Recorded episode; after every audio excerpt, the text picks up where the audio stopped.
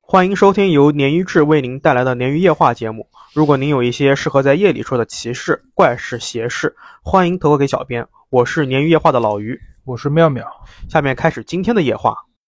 好，欢迎收听本期的鲶鱼夜话。欢迎回来。哎，妙老师，你记得我们之前讲过一期知乎的阴宅的一个故事吗？就很火爆。节目里面的吗？，对对对，完了，我杨过记忆不行啊。是吧？啊就是讲的一个一个知乎上面很有名的帖子啊，就是这个答主呢，他在这个租的这个房子里面出现怪事了。呃主要我们其实做了很多，类就似是房子里面出事儿的。对对对，对然后吧他出现的怪就是他在那个监控里面看到很多人脸，哦，那个，那那对个对对我记得，那那那个印象太深呃了。很多鱼友在后台就是讲，啊哎你怎么能这样对你的狗和猫？它不是出了问题之后把猫啊和狗、，对对对吧对，确实就留那儿了，对吧？很很很有问题，对吧？对，我们这种养猫养狗的人真看不下去，对，感觉应该比自己的命还要重要才对，对吧？是，啊所以他住的宅子为什么会出现这种情况？老于查过之后啊，有一个说法叫做阴宅，你有听过吗？阴宅就是顾名思义，啊不好的宅子呗，对对？吧？这很简单吧？所以我想问你的问题是，嗯如果你碰到这个宅子，你怎么办？我其实我在早期节目我就嗯，我就讲过我的处理方法嘛，嗯就是走掉。就走掉嘛，你不要想到什么止损不止损啊，你自己是的命最重要啊。其实反正现在我是这么想的嘛，多了一个新的方法，嗯，就是你想点办法把旭仔请过来， 让他现震在啊一现震。在猛猛男，对，我们的是吧前特警猛男，让他可以陪着可以住两天，震一震。可以可以，好，今天我们的第一个故事呢，就是阴宅发生的故事，而且更恐怖的是呢，还有一个概念叫阴灵。嗯，阴灵，这个灵呢，它不是灵魂的灵啊，它是单人旁一个命令的令啊。单人旁一个命令的令，对哦，孤苦伶仃的那个，对，看过就是听过戏的人，可能对这个词比较熟悉啊。嗯，但是如果说没有接触过戏曲的，可能会对这个事情、对这个词呢要弱一些啊。因为有一种说法呢，是阴灵就是为故去的亡魂唱泣、唱哭泣、唱晚的这种人。嗯啊也有说法呢，是阴灵是专门给鬼唱戏的旦角、哦旦角、旦角啊，不能说旦角、旦角啊。嗯那通常呢是这种八字极阴的女性来从事这个角色或者说这个职业啊。那在某种玄学中解释呢，阴灵不仅具备沟通阴阳的能力，它还甚至可以啊通过通灵的方式来预知未来。哦是那能力很强啊，但这样一讲，就给我感觉中西合璧了， 对吧？预知未来这几个字，对对对对有点对出嗯戏是吧？有，点西方的感觉。啊嗯好，那我们的今天的第一个故事呢，来自于我们 B 站的鱼友小 Q 啊，嗯，那不仅他遇到了类似于阴灵的人，而且啊，他还发现自己住了很多年的房子啊，风水不佳，有点像阴宅的这种状况。哦，好在是呢，整体是没有发生太多的危险啊。且听我说啊，加上客服微信之后啊，小 Q 特别有礼貌，就跟我打招呼，然后开门见山的说了自己这个故事。啊，不知道算不算得上灵异，但是呢，他是说自己啊是整理了很久才给我们做的投稿。事情发生在二零一八年，那个时候小 Q 刚上高中，因为上学的原因呢，他搬家了。小 Q 说，也就是这次搬家成为了自己人生的一个重要转折点。嗯，因为搬进新房子之后啊，不仅小 Q 受到了影响，连带着家人一起受到了影响。小 Q 住进新房之后啊，一开始是频繁的出现鬼压床的事情，包括他弟弟啊亲弟弟也说，会梦到女鬼来追自己。嗯那后来呢，小 Q 发现啊，妈妈身上也出现了各种小毛病啊，就是这种生理性的病啊，生病。嗯，那父母呢也开始因为一些小事情就爆发出很大的矛盾，经常一直炸大吵哦大闹好。像很经常会有这种情况啊，就是对容易暴怒吵架，就是如果在阴宅里面，对，而且就是身边如果有被这种东西影响到，人的情绪是不情对绪波动很大，对吧？是的，，是的。不正常。嗯而且他说啊，他们就是严重到经常是半夜都在大吵大闹。嗯把小 Q 和弟弟吓得呢，就只敢躲在房间里面不敢出声。那时间久了之后，小 Q 就觉得嘖很奇怪嘛，这种情况，就上网找了一些信息，也和周围的这些邻居大妈们聊了聊。哎，嗯你看小 Q 这边的这个操作，给我们一个新的方式。跟邻居大妈们聊一聊。嗯是对吧你如果住的新的地方啊，因为你过来之后，你产生什么情况啊，嗯，你完全可以跟这种哎还大妈们，还真是，对吧，嚼嚼对舌根子。他们肯定大部分情况都了解嘛。对，是的。那大致小 Q 聊完之后，大致知道了一些信息啊。首先，上一任的房主跟小 Q 他们家一样，是为了学区买的这个房子，但是呢，这个房主住进房子之后啊，也是碰到各种奇怪的问题，最后好像是因为生病，生了重病啊，嗯才把这个房子转卖了。小 Q 一开始觉得可能是这个房子的这个光照不够，就是阳光照进来有很点少，阴了。对，所以才会有这种情况。嗯，那直到这个事后面的事情发生之后啊，他才明白，远远没有自己想的这么简单。那说到这里呢，小 Q 就给我把这个房子的这个情况描述了一下。他说，首先这个房子呢也是早期的公转私的房子，就是单位分配的楼房，嗯就跟阿伟之前的那个朋友，就是诡异录音带的那个录像带的那个朋友是一样的啊。那转成这个私有之后啊，这个房子就正式流通在市面上流通了嘛。房子这个构造呢比较老式，呃，这一点啊，我希望咱们广东的鱼友可以出来帮我们鉴定一下啊，是不是广东的房子这种构造比较普遍啊？小 Q 说，它的具体构造是房门进门就是榻榻米，那不远处呢，大概有两米的距离就是床，呃，再往前呢就是窗，就等于床是放中间的。啊它虽然说这个窗户很大，但是因为房屋的这个结构原因，也可能是因为朝向原因，基本上是没什么阳光照进来的。那回到这个房间门口啊，左手边就是厕所，右手边是书柜和书桌。嗯那小 Q 还补充说啊，他说床尾啊是对着厕所的，也就是说，如果他睡在这个床上，他其实是看不见厕所的啊。然后我就问他，我说这个为什么窗户那么大，啊就还没有太阳照进来？是因为是西晒房吗？就是有很多房子它不是南北通透的嘛。嗯小 Q 说不是，他说因为窗户外面有另外一栋居民楼，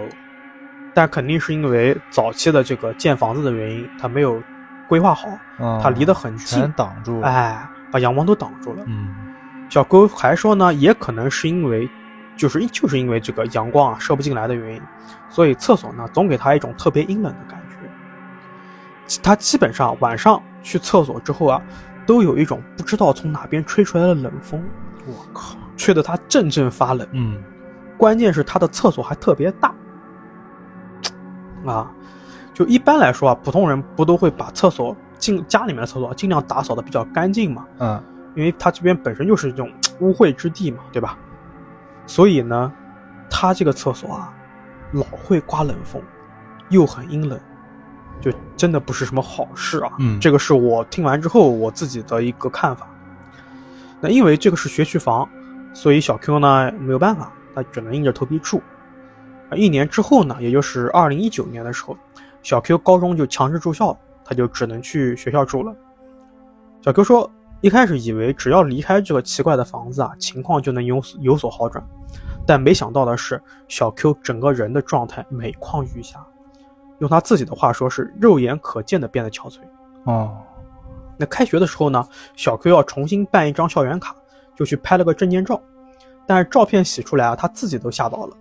他形容说是照片里的自己啊，眼神凶狠，就像那种杀人犯入狱前拍的照片一样，印堂发黑的那种是吧？就眼神反而很狠的那种。嗯那高二开始呢，小 Q 就越发的形单影只了，做什么事情呢都独来独往，他自己都没有意识到这种变化是什么时候开始的。而且小 Q 啊，他现在是没有跟人交流的欲望，也没有任何活力。具体的话呢，就是有一天啊，小 Q 上课，教室在五楼，他突然萌生出了一个想法，嗯，就是是要不我从五楼跳下去吧？我靠，就我感觉这是有点抑郁症啊。嗯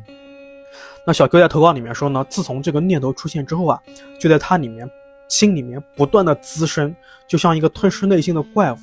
靠着这个迷茫跟孤独的这个力量不断变大，不停的去撩拨自己啊，自杀吧，自杀吧。小 Q 说，他那段时间每天说话可能都不超过十句，而且他给自己定了一个计划，下个学期前我一定要死掉。我估计真的就是有点可怕，啊这个对对对，呃，这个时候呢，我因为我跟他是他的投稿是聊天的投稿，他不是那种写好的，嗯我还在措辞怎么去劝他的时候啊，他就投了新下面新的内容，嗯就是好在是呢，小 Q 他有几个比较积极阳光的朋友啊，所以他这个计划呢迟迟没有推进，那精神状态呢反倒是有所好转，所有的事情貌似都在往好的方面发展，但是他遇到了一个朋友叫做 L，我们简称他为 L。嗯 L 呢算是小 Q 的半个同乡，之前呢一起上课下课，偶尔呢回家的时候啊，他们会共同搭乘一班车。但小 Q 说啊，L 给他的感觉就是有一点阴森森的、阴冷的感觉。嗯他形容 L 是啊，说是眼神空洞、神情疲惫，甚至在说就是互相聊天的时候啊，他会突然出现一段沉默，就聊到一半突然就不说话了。嗯就很沉默。而且呢，在这个时候啊，L 会用一种特别瘆人的表情去看着对方，嗯，就挺还是挺吓人的这种。那小球开始觉得啊，可能是咱们高中课业负担比较大，伙食也不太好，才造成了 L 的这种状况。但是呢，他在强制住校之后，他发现 L 同寝的女孩都说害怕他，就害怕 L，甚至有的女孩子说啊，自己都不敢直视 L。你补充一下啊，L 跟小 Q 是同一个寝室的啊。呃，小 Q 这个时候呢，也逐渐有点害怕 L 了。他在投稿里面说呢，自己在上洗手间的时候，总觉得 L 会透过厕所的门上面的这个玻璃来窥探自己，啊，嗯就是真的挺诡异的这种嘖感觉，我觉得。那与此同时啊，小 Q 其实并没有放弃自杀的计划，他心里面还是打算等放假后就去自杀。但改变这一切的是 L 把小 Q 约出去玩那件事。嗯那放假的时候呢，L 突然找到了小 Q，问他说：“你有没有觉得我放假前我的眼神特别空洞，整个人像丢了魂一样？”小 Q 就点点头说：“是是确是，确实是是吧？，对，就我觉得 L 突然问这个问题，可能他人他缓过啊来他了，缓过来他了缓过来了，那 L 说呢，那段时间啊，他不仅精神上面有各种问题，他自己也经常生病，然后看了各种医生也没有用。之后啊，家里面人给他找了师傅看，师傅说 L 有两个问题，第一，他被学校里面枉死的阿飘盯上了。嗯那这个阿飘呢，是想求助求助于他，就是想让 L 替他办事。然后他的下一句话，把小 Q 直接吓到了。他说：“这个阿飘一直跟着他们，就跟着 L 和小 Q，哦说在他们吃饭、上课、回宿舍、睡觉、上厕所、说话，所有的时候都盯着自己，而且是从 L 的背后盯着他们两个人。”我说到这边我都开始起，所嗯以，所以在厕所里面可能是可能是那个鬼，而且 L 的那他个盯状的态嗯是？吧？对，而且 L 的那个状态啊，可能就是因为被这个鬼嗯粘住了。对，啊，就所以这个，我觉得这个小 Q 他对 L 的这个所有看法，哦不是光小 Q，其实是所有人对 L 的看法，可能是被这个阿飘影响的。对，啊，对光环一样。对，然后 L 就说：“为什么这个阿飘啊不找别人，找我呢？”师傅说啊，L 的命格基因放在古代呢，就是阴灵的命啊。哦，就是你开头讲，对，嗯当时 L 和家里面人并不理解什么叫阴灵的命，师傅呢也没有做过多的解释，就是做法替 L 把这个问题解决了。后来呢，他们家里面人又背着这个，就是他们不太方便去背这个这个大师，找这个其他师傅，但是呢，他们还是想办法去找了一些懂行的，就他们想知道这个原因嘛。嗯但没有说 L 的任何事情啊，没有说哎我女儿怎么怎么怎么，就直接问什么叫阴灵命，然后有的师傅给他们解释啊，说大概意思就是命格基因，理论上呢，要么就是跟他们当同行，要么就是去做阴灵，因为这种人呢容易被往生的这种灵缠上，所以他们必须要靠修行来保护自己。那最早的师傅呢，不给他们说的原因呢，可能也是因为觉得这个事情比较棘手。哎那小 Q 补充说，L 给自己说这件事情的时候啊，广东是夏天，是那种穿短袖短裤的季节，而且广东很热嘛。但是他当时就觉得格外的阴冷，甚至是想找一件外套披上。但是他看到 L 的状态确实已经变好了，他还是为 L 感到高兴、啊。但是 L 虽然是转好了，啊小 Q 还是越发糟糕。最明显的呢是，他觉得自己啊被人盯着的感觉，没有因为 L 把这个事情解决掉消失了，而是越发强烈了。那回到小 Q 最早这个住的房子的问题，他说自己的这个客厅里面有个酒柜，他听完 L 说的这个事情之后啊，他回到家经常会时不时的看到这个酒柜的玻璃上有影子划过，让他感觉到非常的害怕。但是小 Q 还是觉得这可能是巧合或者是光线的错觉啊，嗯他就用这种科学的解释来安慰自己。直到某一天，小 Q 背对着窗，侧卧在床上睡午觉，突然他醒了，紧接着呢，他就感觉到有人在他耳边吹了一口气。小 Q 在投稿里面说啊，说这种感觉特别真切，他一开始以为是弟弟恶作剧，心里面特别气，想翻过身去骂人。嗯，这个时候他才意识到动不了了，被鬼压床嗯被了。压了，小 Q 说自己此时整个人都是麻了，像被重物压的感觉一样。他在心理上就是心里面啊就破口大骂，骂了好一阵他才能动，然后顿时他就赶紧翻身起床，整个人特别清醒。小 Q 这个时候还是就是觉得是不是弟弟在恶作剧什么的，因为他要要找一个理由说服自己嘛，嗯他就想去骂弟弟，但是他发现啊，弟弟一直在安静的睡午觉，根本没有醒过来的迹象。嗯那小辉就坐回沙发上面去思考这个事情。他越想越不对，越想越害怕，有些细节就慢慢浮现出来了。哪些呢？他说，当时自己能动之后啊，第一反应是翻身。小 Q 说自己平躺在床上的姿势啊，可能他就只有一两秒钟的这种感觉，他就清晰的感觉到有什么东西垂到自己身上在来回扫动。嗯现在这么一想啊，可能是头发丝啊。哦他脑补出一个画面，就是有一个人倒吊在天花板上面，然后用倒吊着，对倒吊着。有然后点诡异这个姿势，是啊，而且这个人我估计是打引号的，对吧？嗯，对啊，然后用这个长长的头发丝啊嗯，垂到自己身上。撩的，对，那小 Q 只能安慰自己啊，不要多想，不要多想，毕竟他也没办法，他也搬不了家。但之后呢，他就更频繁的感觉有一双眼睛在背后盯着自己，无论自己做什么，只要是在家里面，他就有这种被窥探的感觉。那时间再继续啊，没有任何人能够阻止时间的推移。小 Q 说，时间到了，他打算结束生命的那一天。他那天呢就把自己打扮了一番，整夜没睡，坐在客厅里面一直坐到了将近天亮，应该是五点或者六点的样子，他就走上天台准备跳下去了。那这段投稿呢，小 Q 就是用这个语音投的，我明显听出语音里面有哽咽感。小 Q 说自己走上天台的整个阶段啊，有一种被什么人操纵和支配的感觉。嗯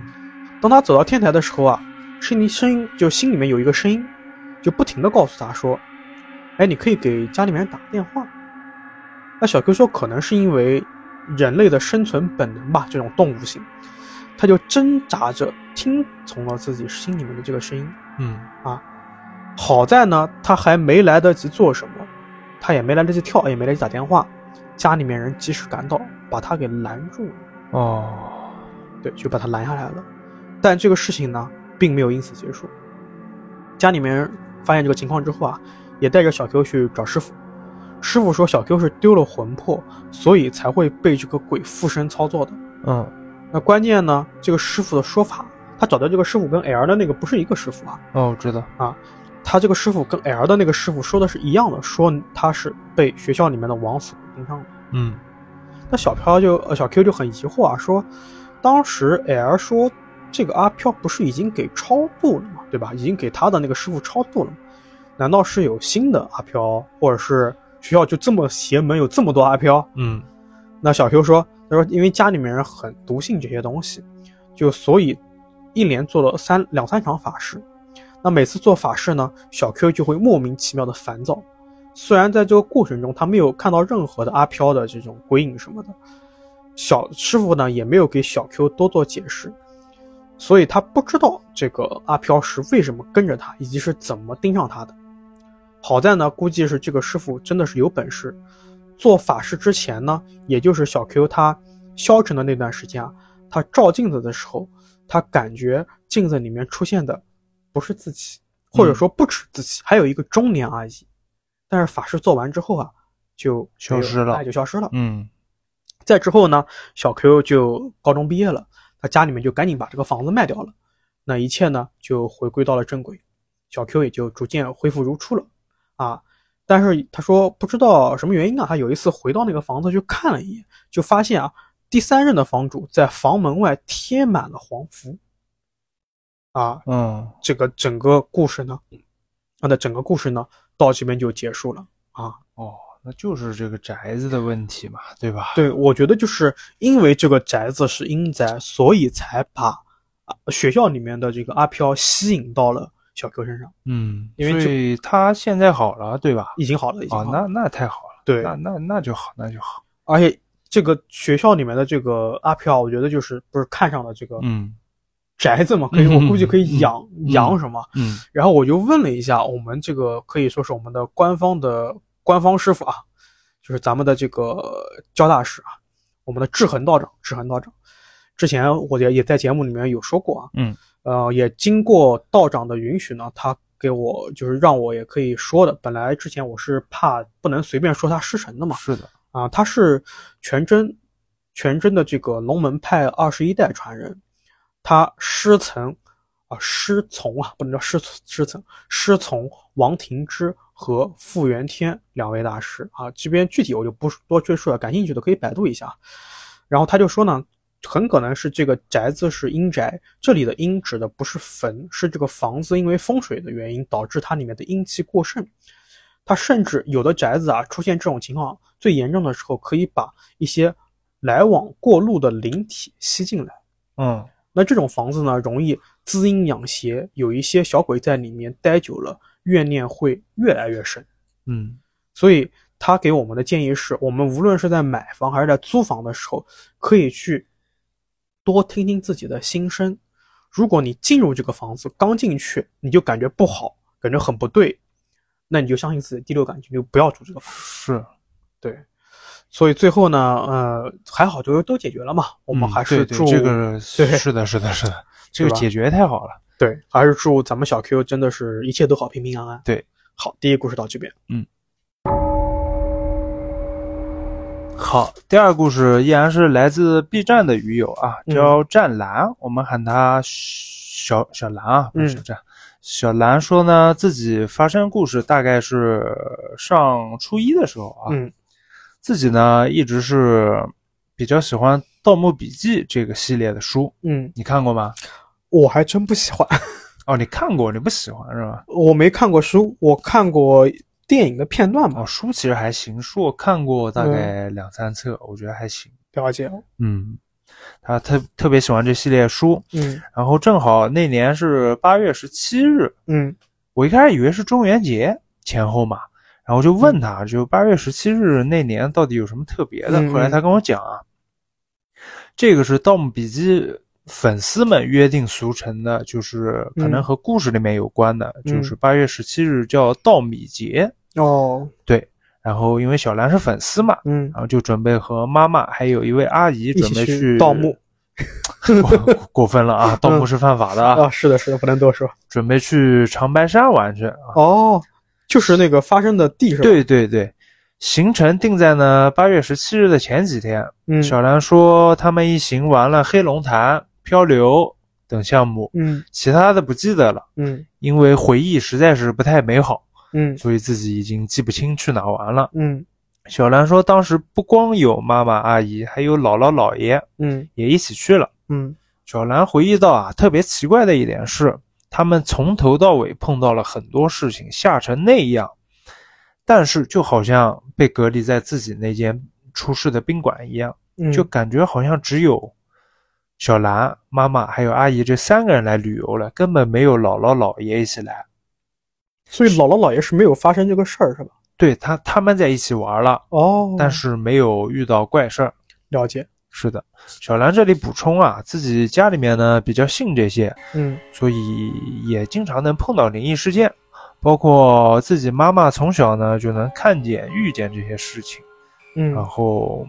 小兰说啊，妈妈和同行的阿姨都已经皈依了，嗯会经常去寺庙里面做法事，也捐了不少香火钱，嗯很虔诚，嗯并且啊每天都会诵经。小兰小时候呢，也经常跟着家里人啊去寺庙里面玩，可以说呢，他们一家子呢都是那种灵感比较强的人。嗯下面进入正题啊，嗯小兰一行人大概晚上八点多吃完团餐，买了点啤酒、鸭货什么的，就准备回屋，边聊天边吃。小兰说，他们第一天晚上住的那个酒店啊，一进房一进房间门，小兰就觉得有点害怕，瘆得慌，但当时没多想，觉得可能就是自己恐怖故事、恐怖电影看多了，嗯加上晚上入住酒店，就自己吓自己。小兰说自己是个重度恐怖爱好者啊，嗯就是小说、电影什么都看，甚至这个行程里面啊，自己还带了一本恐怖小说在身上。那真的是重度爱好者。对收拾了一下行李呢，妈妈和阿姨就坐在右边的靠窗户的床上聊天。嗯小兰跟我说，妈妈其实呢，她自己也会看一些这些事情，所以呢，她和阿姨两人聊着聊着啊，话题就偏向了那个方向，啊，对吧？就跟我们俩一样， 但是我觉得好像长辈一般都不太喜欢但他聊这们些。信这个，而且可能自身也有一点，也懂一点这个。了解就，主要阿姨是阿姨就问嘛，就嗯问她妈妈、说，阿姨的爸爸最近身体各方面有点不好，而且嗯也不顺。嗯是不是招惹了一些不干净的东西啊？小兰妈妈就和阿姨就分析了一阵子啊，就说嘖确实可能是有东西缠着他爸爸了，嗯可以去庙里面做一下法事什么的。嗯两人聊着聊着聊的也很开心，就举起酒杯碰了一下。嗯小兰妈妈在仰头喝酒的时候，余光往下扫了一下，发现有个女的趴在她的脚边，嗯就在两床之间过道里面。据她妈妈后来说啊，也不是一个传统的贞子形象，嗯，是个短发，呃，头发呢垂到耳朵下面，有很小很小的卷，头发呢是湿的，还滴着水，我去，身上呢穿的是那种白色的睡裙啊，嗯朝着小兰的妈妈咧开嘴笑，我去，嘴里铺满了细细密密的小尖牙，特别特别尖，好描述的好细啊。对，满嘴都是黑色的。嗯后面小兰妈妈猜测啊，就可能是干掉的血液就变黑了。我去，小兰她妈妈很屌啊。是对吧这个这个这个实在是太顶了。是的。接着，小兰妈妈呢就看向阿姨了，琢、嗯就心里琢磨啊说，是不是、啊、这阿姨也能也能看见？嗯阿姨看见小兰妈妈僵在那儿了，嗯自己也可能感觉不对劲，也不敢动了。嗯妈妈呢就一直盯在下面，足足盯了两分钟。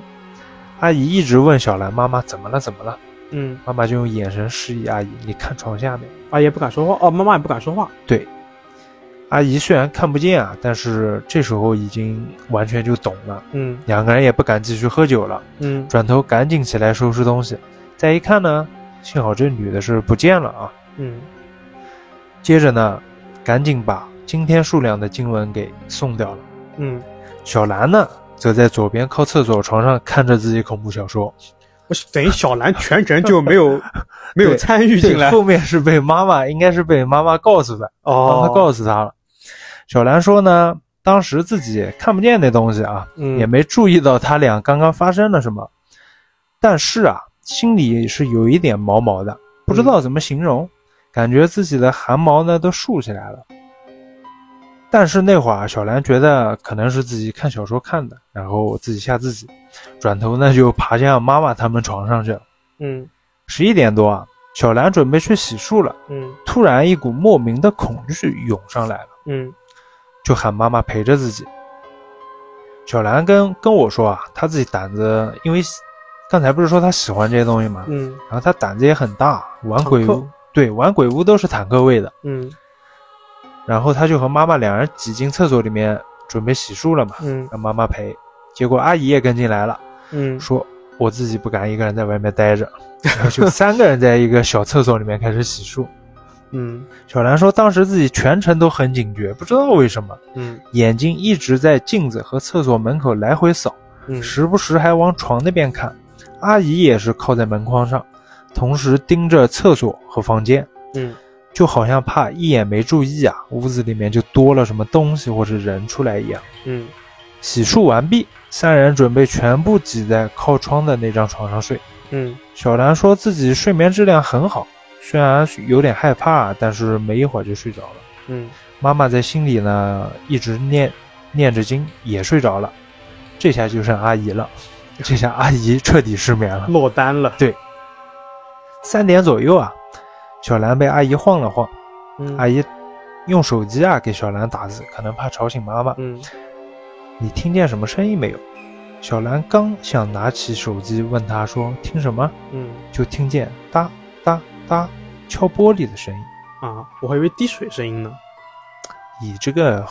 你好可怕、啊！你这个你也太过分了。就就是，其实他我我听到这儿啊，我就第一我就一直有一个想法，就是既然他们发现了这有这个房间不对，嗯，走啊或者换呀可能有一点自己懂点这个啊对，我也想，可而能自己且懂一点他们就是皈依佛教了嘛，也念了经文什就么不的。触这些东西。对，嗯，我们继续往下听啊。好，小兰回忆啊，当晚窗户呢是拉着窗帘的，嗯所以这个哒哒哒的声音啊，不知道是窗户外面有东西在敲，嗯，还是说有东西藏在窗帘和窗户中间，我去，这个好恐怖。啊对，吧？小兰和阿姨吓得够呛，嗯、但是最后实在是撑撑不过困境啊，毕竟头一天舟车劳顿的，嗯还是睡着了。就没管那个哒哒哒了。对第二天早上六点钟起来，一行人集合就去景点玩了。嗯小兰虽然困得要死啊，黑眼圈都快挂地上了，嗯但是因为离开这个酒店了，那天玩白天玩起来心情还是不错的。嗯但是小兰后面才知道，这才是个开始，那东西一直跟着他们。第二晚啊，小兰一行人入住了第二家酒店，它这里有布局图啊，它嗯后面第一家酒店、第二家酒店都有布局图，我们会贴在动态，好的，然后 B 站会放在视频里面。好吧，嘞，小兰说自己不懂风水，嗯但是就是觉得这第二家酒店的屋子格局特别奇怪，嗯厕所超级大，就和你刚才第一个故事一样。嗯，那个厕所呢，甚至是比外面卧室区域还要大。这么夸张？对，而且厕所门一开， 嗯洗漱台上的大镜子正对窗位。小兰说自己也是胆肥，嗯，当晚入住后接着看恐怖小说， 这是这嗯不个有是一点般人 啊？不是一般这个人。哎太喜欢这个啊。但是这次呢，没看几页自己就不行了，嗯直接把书的封面扯下来了，撕碎扔到垃圾桶里。小兰开始觉得那个封面极其的恐怖。小兰说，其实后面看起来那本书封面还是挺正常的。嗯书名呢，她也说了，叫《十四年猎鬼人》，哦绿色的那本，听过，我听过这对个小吧？说名字。嗯嗯。撕完书以后，一切就不对了。小兰跟妈妈他们说，厕所门必须要打开，不能关上。只要一关上，嗯，我就觉得里面有人隔着门站那儿看自己。嗯我去，必须要开着门、开着灯，看着那镜子。嗯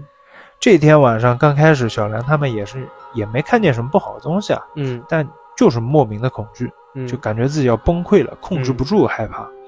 小兰的妈妈呢，第一天晚上即使是真的看到东西了，一直也是比较淡定的，但是到今天这个第二个晚上啊，嗯她也快扛不住了。妈妈和小兰和阿姨说啊，晚上用手机放着诵经的声音睡觉，嗯不然一定会出事。嗯妈妈和阿姨两个人啊，甚至给寺庙的师傅和一个会看事的大姨打了电话，但是可惜是没打通啊，嗯，师傅的和大姨都没打通。没办法，三个人只能硬着头皮睡了。这次小兰他们学聪明了，直接把行李堆在另一张床上，三个人就是挤在一张床上，哦也不聊天了，嗯，直接酝酿睡意，嗯就不走流程，直接睡觉。手里的诵经诵经的声音啊，放得很大，确实是有一点效果啊，三个人很快就睡着了。嗯小兰说自己是那种一觉睡到天亮的人啊，但是那天晚上，小兰半夜被冻醒了。小兰说真的很冷，嗯抬头看看呢，空调开的甚至是他们开的是暖风，而且是八月份，三人穿着不薄的衣服挤在一个厚被子里面。嗯按小兰的话说，不热死就算好的了。嗯自己居然是被冻醒了，嗯是那种刺得慌的冷。小兰突然觉得哪里有点不对劲，但是一时半会儿不知道哪里出了问题。山里面窗户打开比较冷不是，你听啊，啊，想了会儿明白过来，环境太安静了，诵经的哦声音停了。金纹身没了，对，小兰不知道是什么时候停下来的，嗯也不敢把手从被子里面伸出来去拿手机。嗯但是那个手机设置的是不会熄屏的，而且嗯一直充着电，没人动它绝对不会停的。嗯小兰这下真的毛了，推了推妈妈和阿姨，嗯，谁也没醒。就这个晚上轮到小兰遭殃了。独自恐怖，对，厕所门还是没关啊，还开着的。嗯小兰跟我说，不知道当时自己怎么想的，真的很欠。嗯稍微抬起点身子，想去看看厕所里面的镜子。嗯小兰说：“真的，内眼之后啊，自己肠子都悔青了。嗯那个女鬼在镜子里面扒着门框看着他们三个人睡嗯，觉，我去，就像那种捉迷藏的小孩子，嗯身子在厕所里面歪着头探了出来。小兰整个人都不敢动了，也不敢呼吸，我去，一点点的躺回被窝里面，整个人都僵直了。嗯，小兰当晚是一宿没睡，一直熬到了天亮。你知道我想到什么吗？嗯，就是我想到这个女鬼是不是她第一个故事床下的那个女鬼，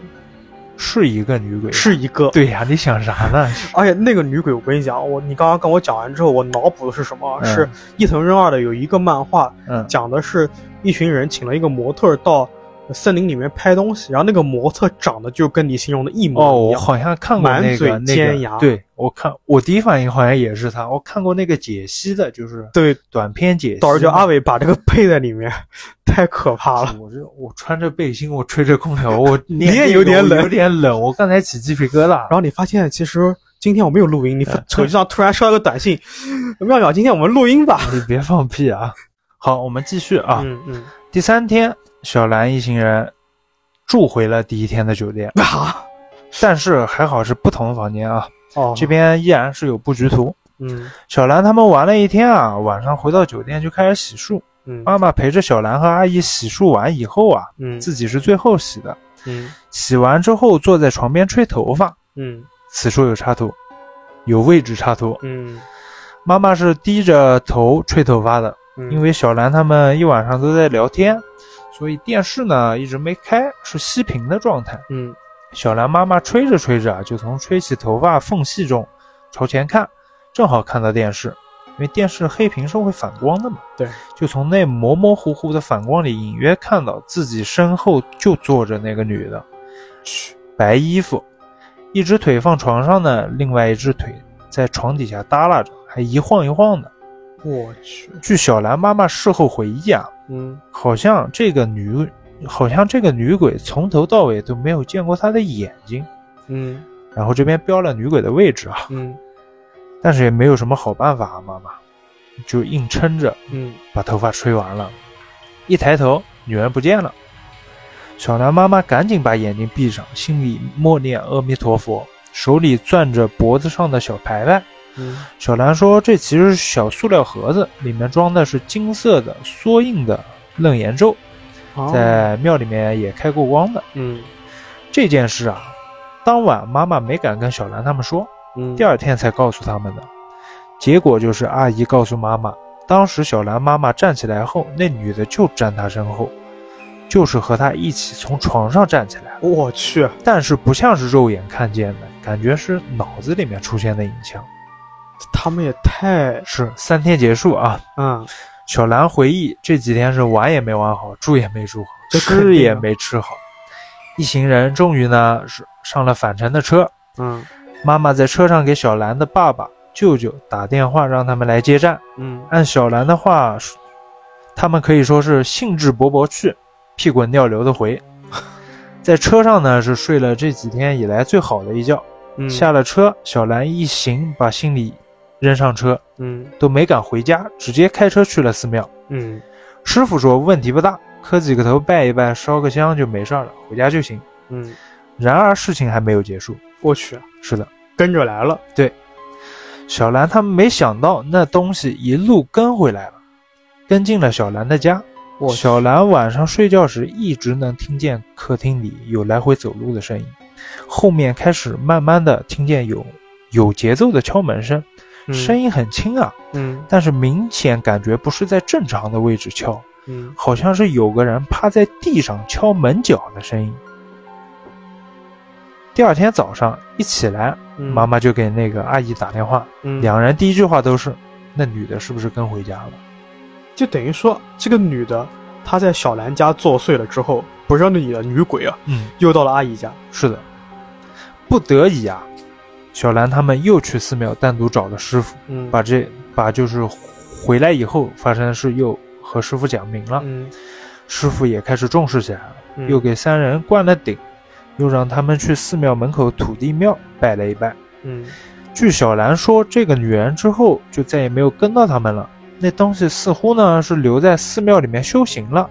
啊有个安身的地方。后来妈妈和小兰说啊，这个女人一开始找上他们，嗯可能是因为妈妈和阿姨在宾馆里面啊，就是第一第一晚在宾馆里面诵经，包括聊到了一些哦寺庙和灵异有关的事情。难怪这个女人可能觉得小兰一行能看到她，嗯或者有能力帮她。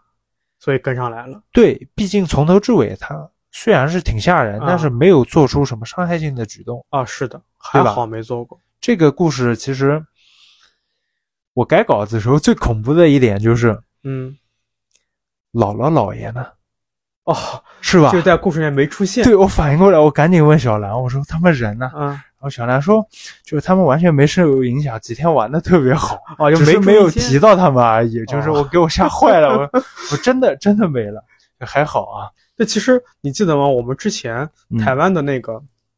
懂一些的这个大师，嗯也是鱼友，也是早我们最早期的这个台湾省的粉丝啊。他说，呃，往往在寺庙的地方，反而会滋生这些对对，我吸引记得这这些个对吧？是的徘徊是的是的灵，他们想往生之类的对嘛，对对对对。但其实又让我想到了一个，就是之前也是咱们的这个焦大师说的，就是说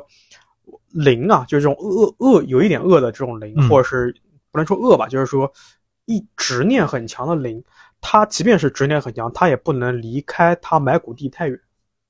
哦，有这种设定对是吧？所以其实这个灵它跟小兰来回反反沉而出现，那证明要么就是这个灵它的念力真的很强，是的，要么就是小兰其实离长白山不远，嗯，这个我倒是没问他位置啊。就是小兰应该东，北人，她的形容有些是东北语气，可能是我改成东北语系了不会的，你应该不知道这个东北语气吧？啊，是吧？啊，这个我倒是没问啊。其实和之前你一个故事里面叫刘哥的，嗯好像好多人叫刘哥，就对啊那个时候也是从外地带回来的灵嘛，也是能力很强的一个灵，嗯哦，对对你记得对，吧？记得记得记得，对他们出差回来带回来，是的是的对是吧的。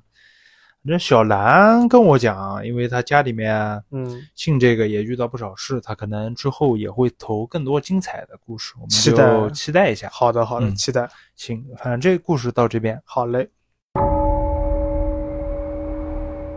好，今天的第三个故事呢，来自于我们小红书的鱼友昼月啊，皱纹的皱，月亮的月，我们下面称呼他为小月啊。小月的故事比较短，但是细思极恐啊。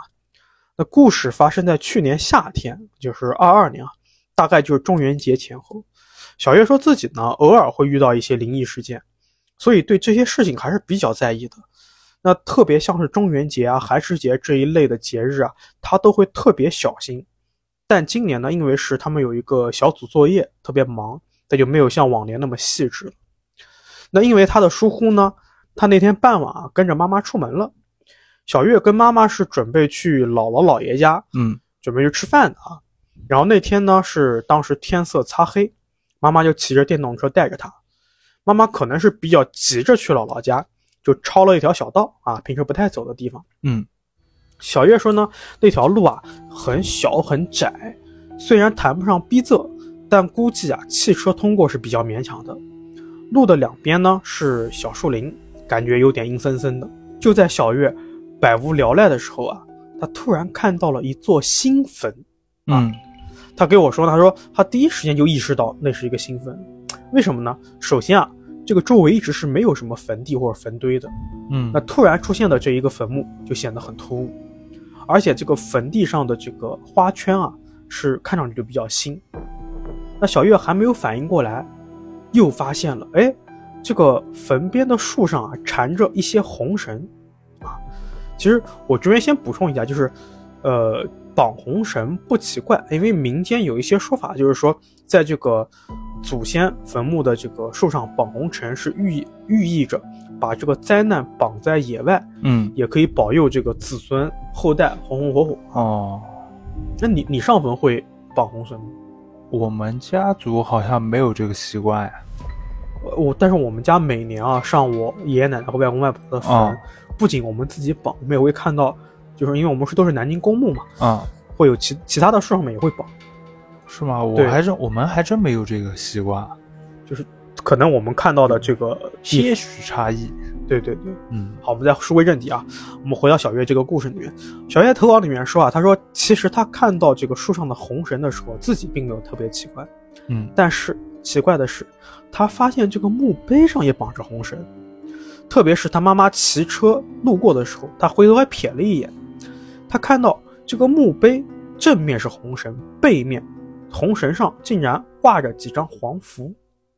那因为他妈妈骑车的速度比较快，没有减速嘛，嗯所以他并没有开听这个上面到底是什么样的符咒。果然，当天晚上回家之后啊，小月被鬼压床了。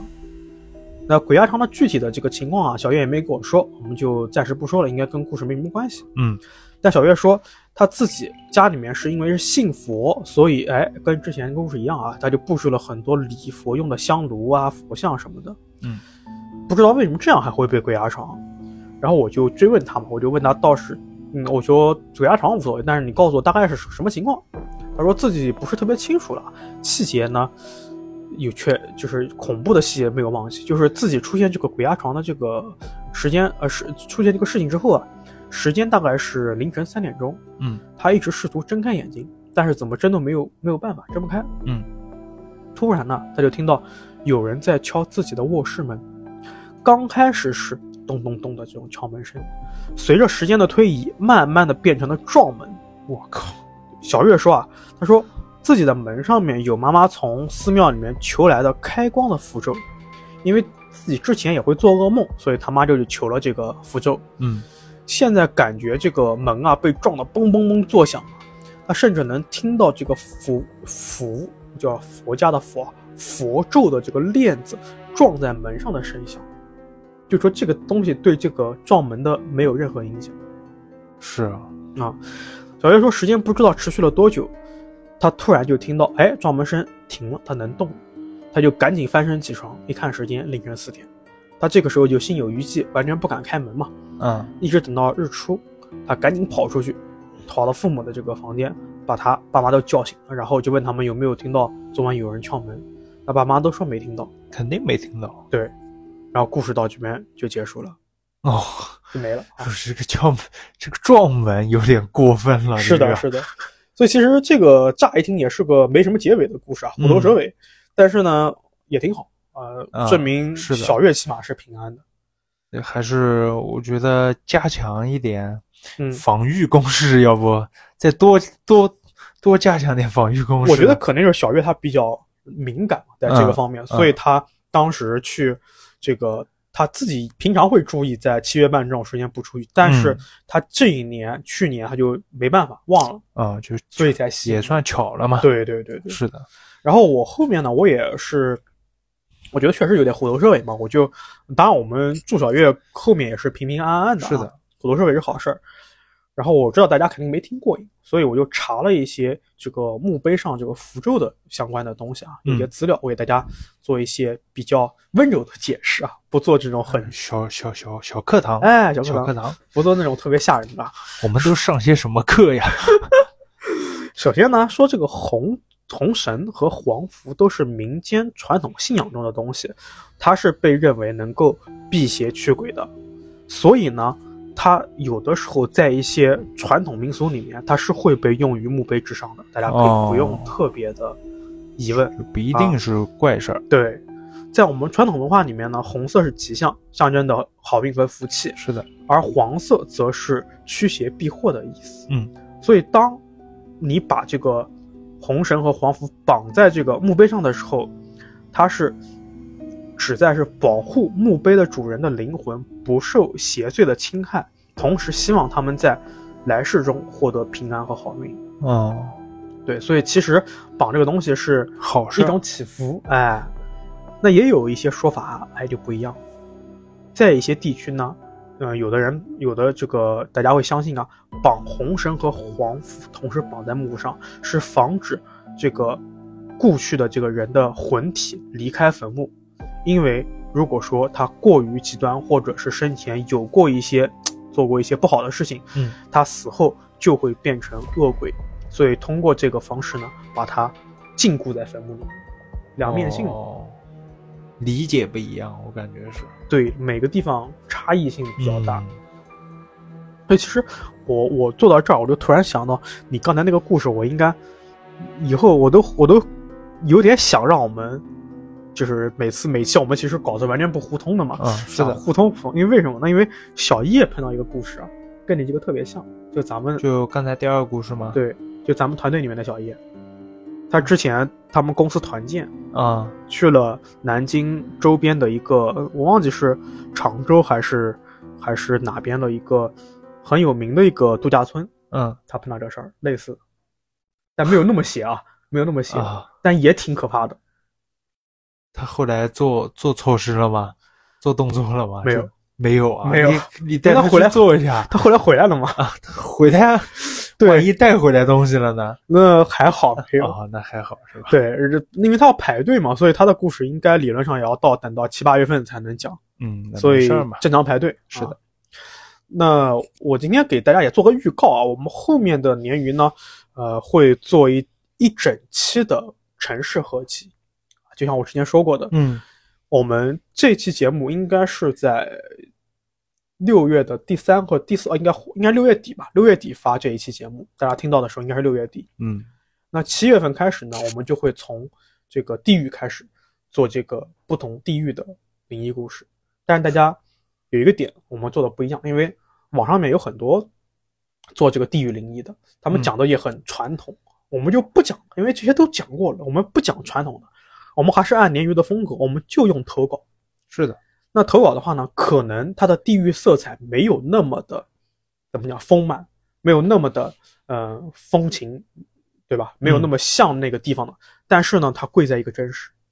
对啊，所以给大家预告一下，我们会第一期就是乌克兰的 灵异故事，之后呢，是你让我怎么做你想办法，啊？ 我去哪儿找乌克兰的投稿去？你你可以去乌克兰嘛，现在不正好吗？过分了啊！那第二期呢是广西的鬼故事。嗯再往后一期呢是四川的鬼故事，嗯然后再往后就是我们按顺序吧，一直到新疆、西藏，我们都准备好了。嗯，也我希望大家我期待一那下那。那我呢？ 那我乌克兰怎么 办？你实在不行就算 了。好好好，行，好，那今天的故事到这边就结束了。嗯如果您有一些适合在夜里说的奇事和怪事，以及其啊啊，还有那个乌克兰鱼友，记得联系我一下， 就是我这边缺篇乌克兰的稿子。 好的好的好，那这边就到这边结束了啊。如果说你有一些适合在夜里说的奇事怪事和邪事，欢迎给我们投稿，也欢迎加我们的鲶鱼群。好，拜拜。拜拜。